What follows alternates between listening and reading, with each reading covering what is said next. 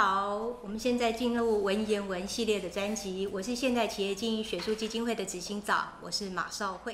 OECD 说，我们未来的孩子，就我的孩子跟你们的孩子，未来出社会，面对真实的社会，至少要有转换六个领域，不是六个工作，是六个领域哦。好的机会，就是至少未来的社会环境已经不是像我们现在的人生胜利组，可能一个工作。从事一生，好，可能未来就是要留，所以我们要培养孩子及早的在中学、在高中、在大学的阶段，到底要给他什么，他才会去呃走向未来，就是我们如何培育未来人才的意思。这一题，这个就真的要再请教万董，这是我们最后一题了啊。好，再回到我很喜欢的那个纪伯伦啊。各位去查一下那个黎巴嫩诗，他有一个很有名的诗，《天下》杂志啊，很多杂志都有引述，叫《明日之屋》。我不会背啊，意思就是说，其实我们的孩子他本身就是一个生命，他来自我们，但是不属于我们。我们可以像他，但是我们很难期望他像我们，因为他是活在明日之屋了。那明天的那个世界呢？我们。不知道是什么样子，我们也想象不出来它是什么样子。所以呢，我们就是像一把弓，它像一个箭啊。那上帝创造了这个弓，上帝也创造了这个箭。然后那个箭射出去以后呢，我们就希望它是飞向那个明日之屋了啊。这非常美的一首诗。那基本上这首诗讲的是什么事情呢？它就是说，我们啊，其实是要知道，孩子是一个有生命的个体。我们教他什么，是为了要启发他的生命。那生命有一天，他自己会到一个很陌生的地方，对我们来讲很陌生的地方。我们希望他在那个地方有智慧、有坚韧、有自信，而且过一个平衡的生活啊！这就是我们的希望。那你刚才问我明天的世界啊，我们只能够预言了啊，绝非我们能够想象。我们现在这个 AI 啊。是一个新的产业革命，很多人都讲说啊，以前讲了那么久了，这个也是，那个也是，所以这个还不是一个所谓的 hype 啊，就是讲讲就过去了。现在大家都知道这个不一样了啊，它的什么意义啊？各位，我们做父母亲，我们一定要理解到它代表什么意义啊？以前的十八世纪后半期的工业革命，是不是造成整个世界惊天动地的变化？甚至社会制度整个都产生了法西斯主义、共产主义、资本主义来取代那个贵族政治、帝王啊这些，对不对？整个社会翻天覆地的变化，我们现在就活在那个世界里面。AI 会创造另外一个世界，整个社会制度都要改变，失业的人会非常非常的多。为什么呢？因为前一次产业革命是取代人的劳力，自动化，现在是取代人的脑力。那多少的职业会被脑力取代？以前考上医学院，后来不是外科医师，可是我做了病理科的医师。现在病理科将来全部会被 AI 取代。我去看那个超音波的片子，你怎么可能比 AI 看得更准呢？你去看那个各种的这个分析。AI 一定看得比你准。你看有没有什么白内什么那个视网膜病变，AI 去看比眼科医生去判读的准得多。啊，这些本来是一个职业的，是受了多少年医学院的训练的，这些都要被取代。律师不要讲了，更多更多，甚至电脑从业人员都被 AI 取代。因为现在很多电脑公司，它的城市设计师都变少了。为什么呢？他把那个 debug 的，就是除错的工作啊，交给 AI。AI 告诉你说这几个 statement 是错的，所以这个世界啊会造成一大堆的失业人口啊，就是没有用，在这个资本主义社会当中没有用的这些人，我就讲社会都会改变。所以这些人在未来的世界，在明日之屋，他怎么样才能够有竞争力？怎么样才会心理上去调试？这真是一个大的一个挑战，他必须不断不断的学习，不断不断的学习，因为那个学习的技能呢，跟以前不一样。以前你是工厂的工人，结果工厂被自动化以后，我就到 Walmart 去，我就到 Costco 去去做线上卖东西的。现在你被取代了之后，你原来是这个刚刚讲的病理科医师啊，你在判读的，结果人少了三分之二，走掉的这些人。你就要去想办法转业。那转业的那个业呢，可能是用你过去医学的知识，加上 AI，加上什么，要再去做更进一步的创造跟分析啊。所以他的那个学习的那个门槛是更高的。所以心理上又如何调试呢？我几年几年又换了一个工作，几年几年又受到一个新的威胁跟挑战，心理压力非常大。我我讲一下我小孩，我小孩原来在 Facebook，后来到 TikTok，长江后浪推前浪，那年轻的一辈一辈的出来，那个压力都是很大的啊。所以呢，我觉得我们就是要知道那个未来的世界哈，我们是要让他具备快速学习的能力。心理上要有很坚韧的这种改变面向不确定的这种准备，所以我想这个呢，应该是在我们的教育当中啊，就先去让他有这样的准备。当然也要平衡啊，我们这个社会有升学，我们这个社会有竞争，如何在我刚才讲的那个追求幸福、要培养他的这种能力的方法当中呢？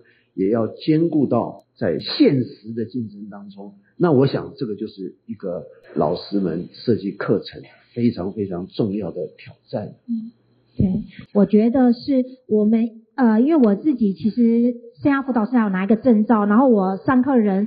身边都是很多人资 HR 这一类，或是业界的人。我刚好上的那一期都是业界人，然后后来我就都在两岸做比较跟业界有关工作。我的确有面对这件事情，就是高中生要申请大学的时候，都会我都会常跟家长分享说，我们有可能会是用过去的经验教现在孩子面对未来，诶，而且很多人可能不知道考招制度整个大改变，越来越走向你无法想象的。呃，方向了，所以可能我们也不能一直停留在我们以前的点，不然我们会有很多的内耗，是一直在用过去经验一直拉扯孩子。你不管他，他还选的不错；你一管他，结果他就选错了。好，那其实我非常认同呃万董讲的，就是我认为就是那个不断学习、快速学习，那个学习我倒觉得也不是激起肾上腺素，是那个要有很敏锐的。真实看见跟判断，然后看见他的需求。如果你问我，我觉得孩子是有的，很奇妙哦。我们明明接触孩子这一代是社会，我们都会说孩子没什么能力，感觉没有像我们以前积极。哎，我在接触学生的时候，我倒觉得他们因为资讯的发达，我觉得其实他们有看到哎，然后他们是有的，可是。好像往往是我们的教育跟我们的大人去把他这一层压抑住跟包住了，就会让他施展不开耶。所以如果说我们的课程跟教学真的在里面帮助一些的话，我觉得是把那个膜给打开，一定要让他有施展的空间跟机会。那他本来的本质，至少我这么多年来，我觉得是有的。所以我刚刚才说，做教育的人真的要心里有人呢。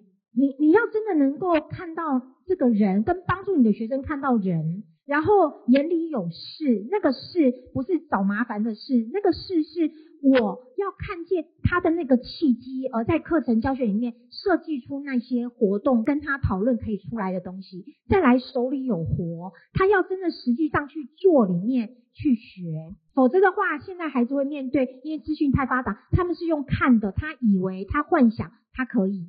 可是他都没有去操作，所以就会讲眼高手低呀。我相信在每一个自己的产业或是领域里面，优秀的人他都知道，是因为他亲身去经历过、闯荡过、做过，并且努力怎么样从不好里面做得好。所以我几乎就可以想到，就是我们的课程一定要做到，就是眼里有人，心中有事，手里有活。那么至少中学，我相信在这样子，他每天他是有感觉的，光。一个国中生如果能够有感觉，我觉得大概就解决了很大的国中现在面对的问题。因为现在国中很多孩子明明是一个很有感觉的人，孩子其实是很有灵性的人，可是却被整个制度的包膜里面，他已经用五感来包装他做不到这件事，跟他内在的自卑或委屈或不得志。所以我们是要打开那层膜，尽量让他可以发挥。所以，是不是创办华文？他那时候就跟我说，我们要培育的是未来人才。可是未来不在未来，而在今天，所以就在当下，这不在未来。所以刚刚万总讲的，其实石博士也是一样的。他说很简单，我们要做的其实就是培育孩子快速改变跟快速学习。未来环境如何改变，可是他乐于改变，乐于学习，就不要为他太担心。所以这个是今天其实要给爸爸妈妈，就是我们有一点机会，大家一起交流，到底我们要给孩子的是什么？所以这个是今天的一个小结论哦。今天呢，我觉得很像我们实验教育小班小校的感觉，就是很多人都以为人多就是有竞争力、好学习。我也教过人多的班哦，然后我真的要讲小班小校的那个氛围，现在你们感受这个氛围，因为我这边这边很多忠实家长哦，哈，我都跟家长成为好朋友，因为每一场他们都来参加。小班小校的那个凝聚力、专注度，跟人很多的那个状况，那个分散的焦点。好，我都不用特别去举出来点，你自己的感受其实就有感觉。我们可以让那个美珍主任稍微，因为家长还是很想了解，说到底我们的中学实际的操作是什么？好，我们中学部是国中的部分七到九年级，但那时候有告诉大家，我们其实在明年开始我们会申请高中部。高中部这边我们有对接不同，比如说海外升学、米勒法这里可能更 open minded 的一个课程，又或者是国内的升学这部分。可以看到我们的课程，因为我们是中小学，所以我们依然按照华文的这一个体系的架构学习自动化。这个“动”，很多人都说是不是打错字？不是，因为这是石博士特别传承的精神。如果我们单独去，其实学国语文也都是这样。我们如果单独去查这个字，以为它是劳动的意思，但是不是，在这里它是谈我们自己有随时学习以及实践的能力哦，所以它是我们课程整个核心。那我们分成八个部分，是人文素养、品格实践。因为我觉得这个东西还是身为一个人他最基础的。如果你拥有一些能力，可是你却失去了一个人。跟生活所有的人的人文的这一种素养，跟彼此品格上，我们互相协助、关照别人的能力的话，那其实学这些东西，不就是跟 AI？嘛是差不多啦，哈，也是差不多嘛，哈。然后工具学科其实这还是我们中学必须要面对到的，就是学生还是是需要啊，他的英文要好，他的中文要好，他的数学逻辑要够，因为这些都是他的程度嘛。然后再来就是知能的建构，我们为什么叫做建构？其实建构是我们不是只有单方面喂养他，拿一个东西叫他背一背，不是真正的建构其实很难，很像盖房子，你要去了解这个地基，你要打好，你也要了解它的土。组织吧，你要了解他整个环境，你才会去规划，然后跟着孩子在学习的过程当中不断去讨论，帮助他每天进步一点点的去架构。再来探索实作是我们非常重视的，所以哪怕是在学习一些知能，我们都还是希望他能够。多去探索实际上的运作，所以虽然我们小班小校，我们一样会有实验室啊，我们的老师也一样，就是非常会带实验这样的东西，主要都是要实际上操作。那社会科学也是我们要去踏查，国文也是啊，我们也需要你说用凭空想象，但我们也需要去说啊，去写啊，或要有呈现。那么全球议题，其实这是所有的教育现在都不可避免的，因为孩子。不再是以前封锁在一个小地方，他们因为资讯非常发达，其实他接触的都是整个全球的问题，所以他一定要有这样的眼界去看见，因为牵一发动全身呐。再来就是我们能够愿意去多挑战自我以及健康生活。不过这个挑战自我，后来我们其实还有一点修正，它还是回到我们的核心是真爱美。就是我们愿意面对真实，成为一个真实的人。我们心中也有爱，然后我们希望让我们生活当中每一个人还有保有那个美感的部分哦。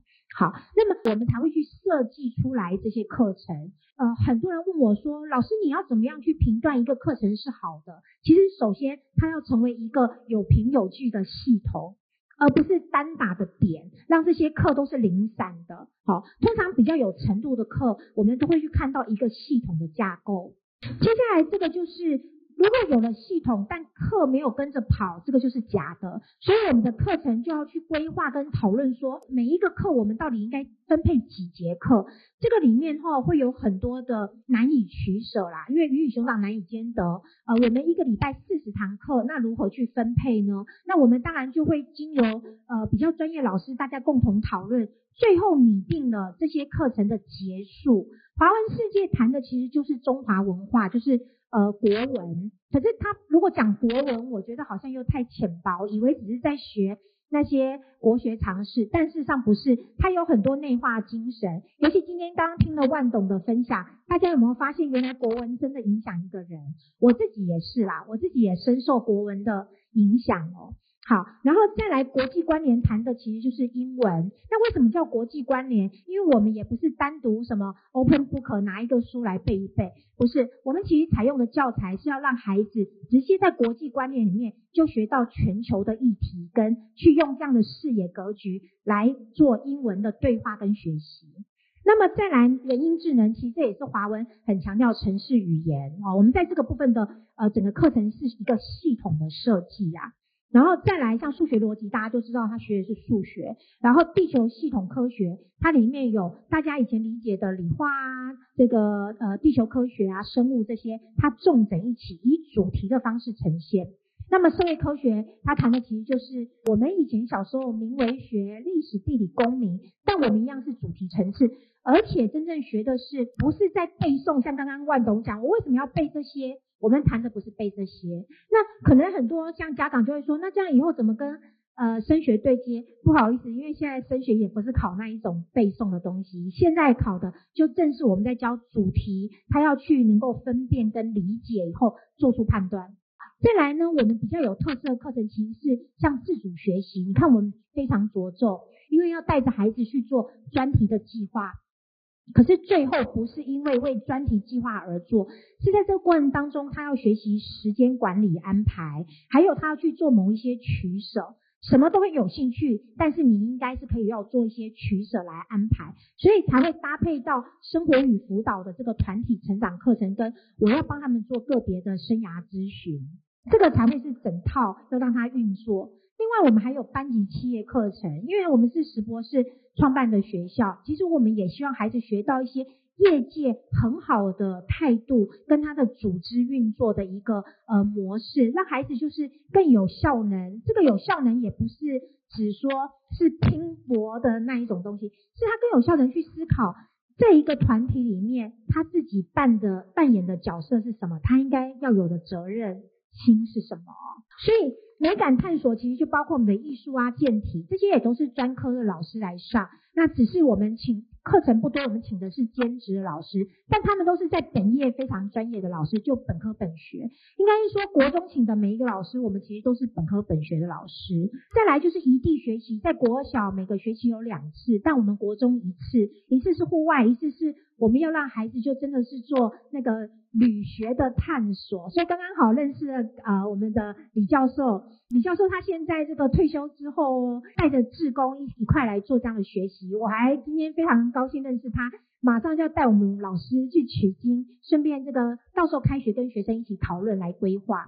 那这个过程当中，我知道现在也非常多学生做旅学，又或是每一个人都说自主学习计划。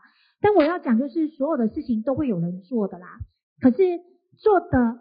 到跟做得完和做得好和做得对其实是两回事，所以我们真正该帮助孩子的是，我能够心里头知道，我不只是做到做完，我会比较精准的去在过程里面，哪怕尝试错误，我知道我要看见的是，期望是做对跟做好，那个好就是除了我自己在里面觉得充实跟呃看到我的能力，我也能够去帮助到我周边的人。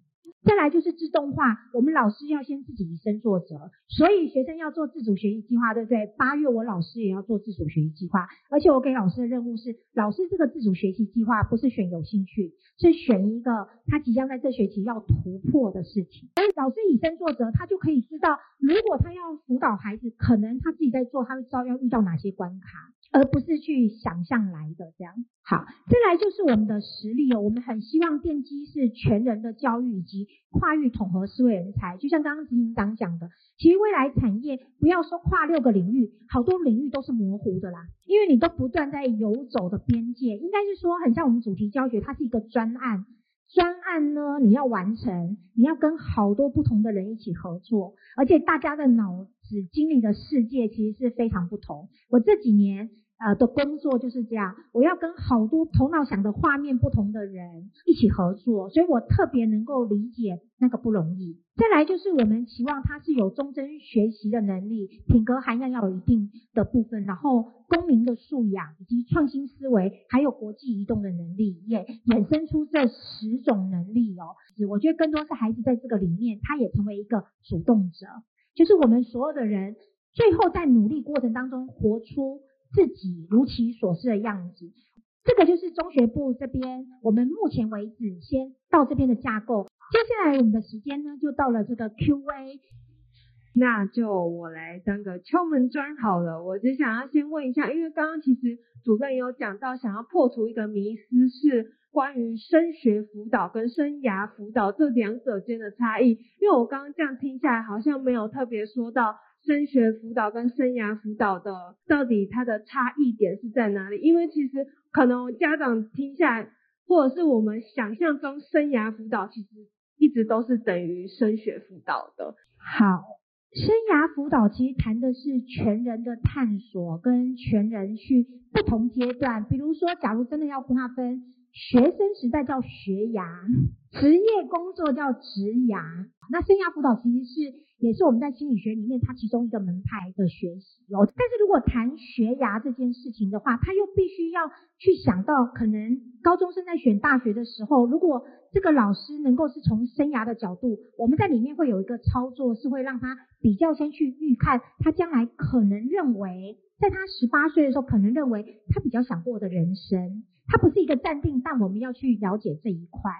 我在谈生涯辅导的时候，我其实会帮助学生做四个向度，就是我想要，就是我们一般讲的兴趣；再来是我可以，我目前到这个结果点上，我有什么能力；然后我愿意，我愿意为我想要的这个目标花多少时间；再来是我看见，我可不可以多看见一点点我未来可能会接触的大学的样貌、学习的环境。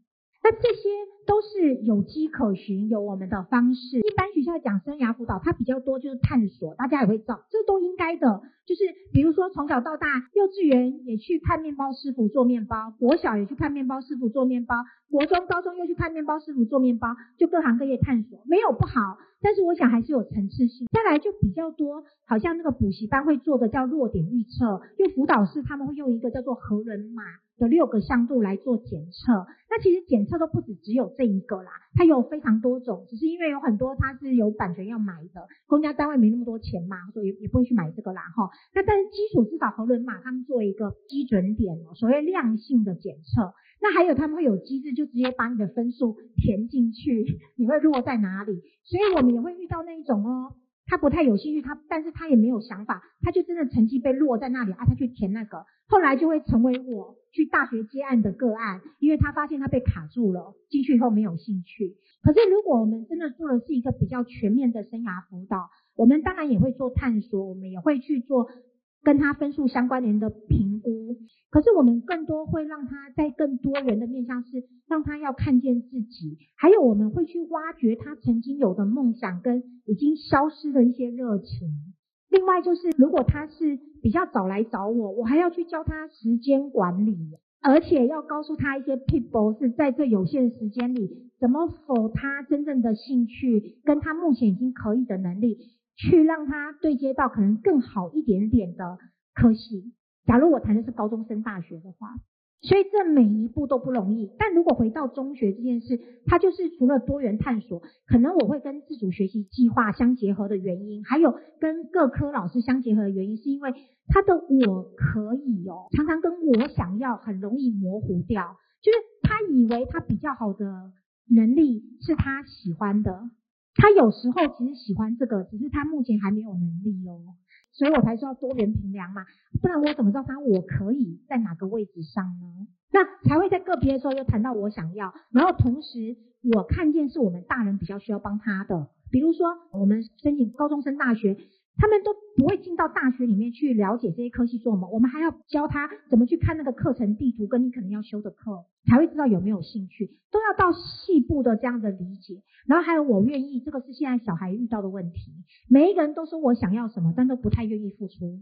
不太愿意付出心力，不太愿意付出时间，所以就会眼高手低。所以这个我愿意也是我们教育在课程里面，如果国中就养成这个习惯，是我想要什么，可是我愿意为他付出，我也把我的时间压在上面，把我的心力压在上面，他就会真的那个我可以是可以长出来。所以这四个向度就会是相辅相成。所以华文要培育的是跨界统合思维人才哦，这是史博士定下来的。华文的孩子最后希望他是。跨界统合思维人才，那我觉得万董就是跨界统合思维人才哦。为什么我这样讲？万董的专业应该不是资讯吧？哦，可是他是宏基资讯的董事长哦，所以不是学资讯的，可是却成为资讯的董事长。要成为跨界统合思维人才，我其实很想问，为什么万董你可以游刃有余的跨界跨域，在任何地方都？可以很快的时间成为那个领域的领导者，这是我我想问的。谢谢。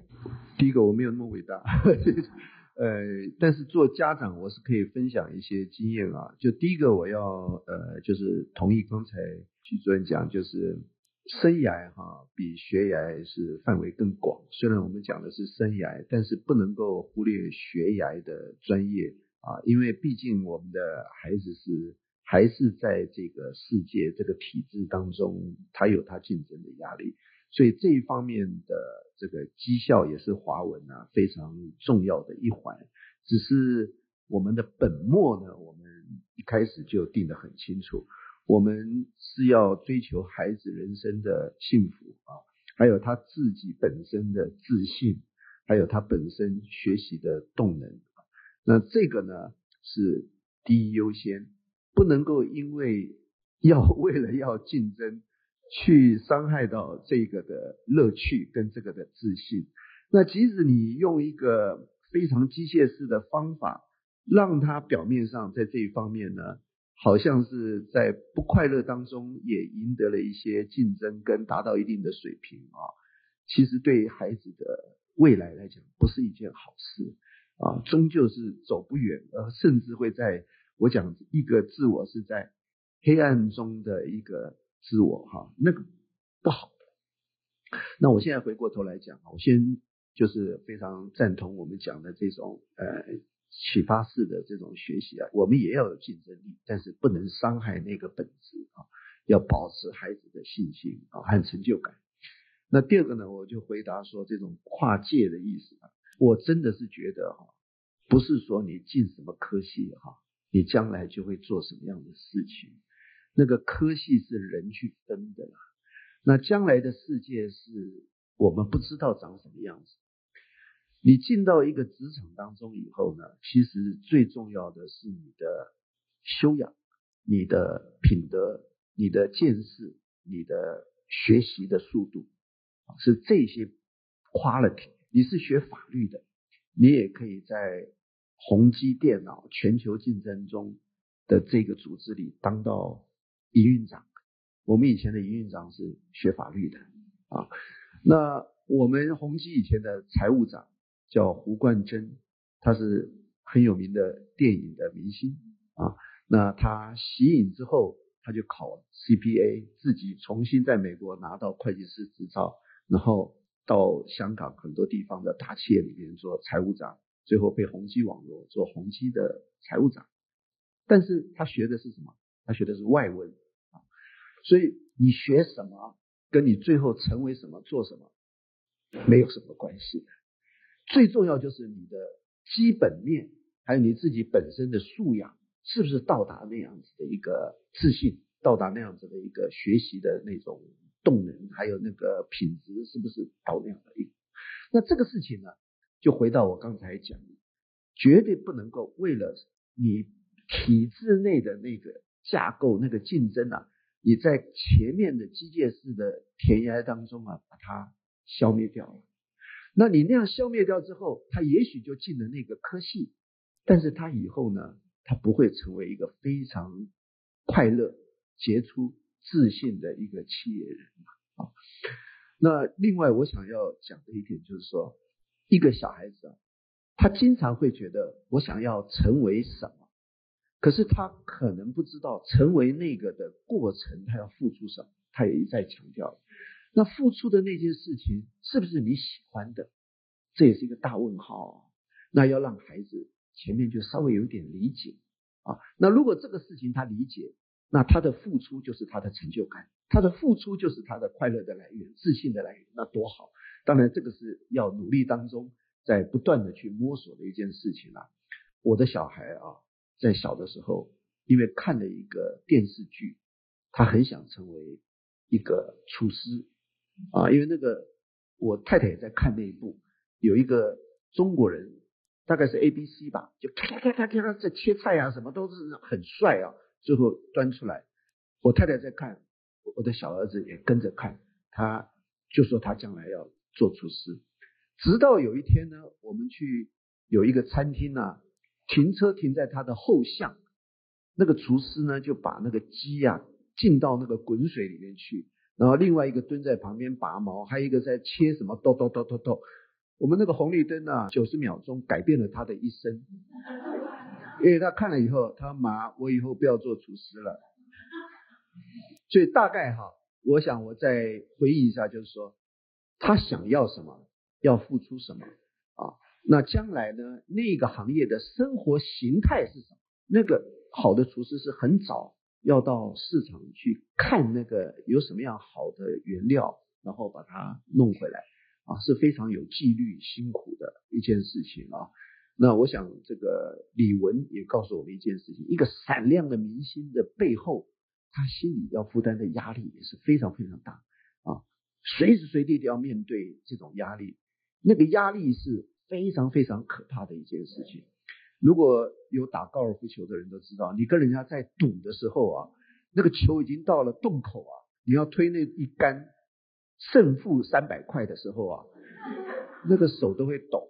更何况像你要在那样子的一个明星，你要维持你的这个形象、信心这些啊，我真的要讲说，父母亲希望他成为什么，或者他自己要成为什么，我们还要真实的面对，去把真实面摊开来，你要付出什么。将来的生活方式跟形态是什么？甚至你将来的家庭，你都要成为这样子的生活形态啊。那这个都理解以后，我们就可以来协助孩子做一个快乐、愿意付出、正确的决定了啊。那跨业的，我刚刚回答了。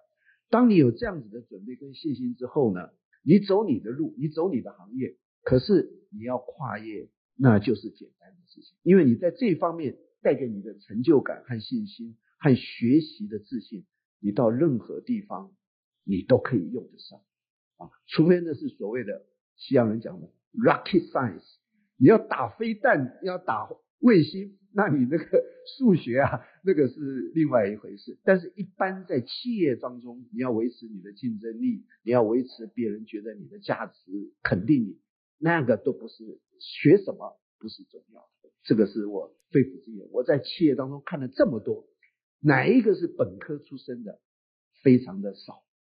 领导是艺术哦，是修养。可以从那个万斗身上真的看到，以后如果万斗有时间的话，真的还希望说万斗以后有机会，我们有亲子共学的那个，还希望万斗经常到学校来。跟这边的妈妈讲，我刚才讲的，世界会变化。AI 会取代很多很多的人力，这个所谓资本主义啊、社会主义啊这些主义，通通都不通了。为什么？将来会少数的人掌握很大很大的财富，工作机会被解散掉。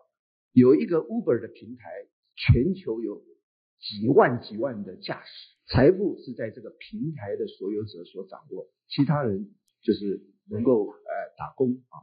那这种集中化的程度，在各行各业。都会发生，包括刚刚我讲的，连医疗产业可能都会发生。嗯，那么社会制度也必须要改，它必须要重税 tax 这些百分之五的人占有百分之八十的财富呢，要 tax 很重，然后把它分到这个社会上，甚至是每一个家庭，我都给你有一个基本的收入。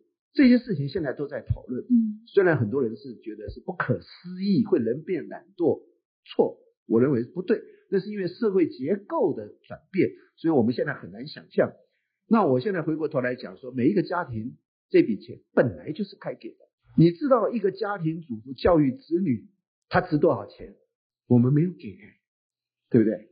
我们为什么一定要到其他地方去当秘书、当什么会计、当什么这些才有薪水？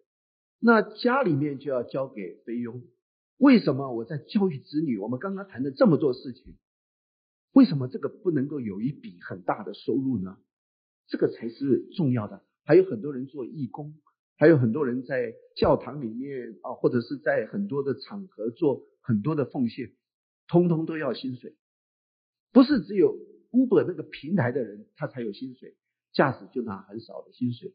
驾驶拿了薪水之外，他也应该把那个 tax 的部分呢，也要给他一部分。所以所有的家庭呢，都有一个 basic income。就现在大家都在谈这件事情，很多国家在做实验。这就是以前那个 Andrew Yang，我们那个华人出来竞选总统，结果后来年轻人非常非常多有，最后是变成是呃他没有出来竞选了啊，就是上一次的选举，他的重要的一个证件，那以后会有。所以我这边讲就是说，妈妈的薪水是无价的，是就是一个职业。你不要说我是家庭主妇，我没有工作，你这个工作比谁都神圣。今天爸爸来太少了，我们先以自己为荣。那今天谢谢，就是万董还特别过来，然后跟我们分享这么多的可能教养的观念，或者是以前在业界的一些经验。那也谢谢执行长跟谢谢许美珍主任。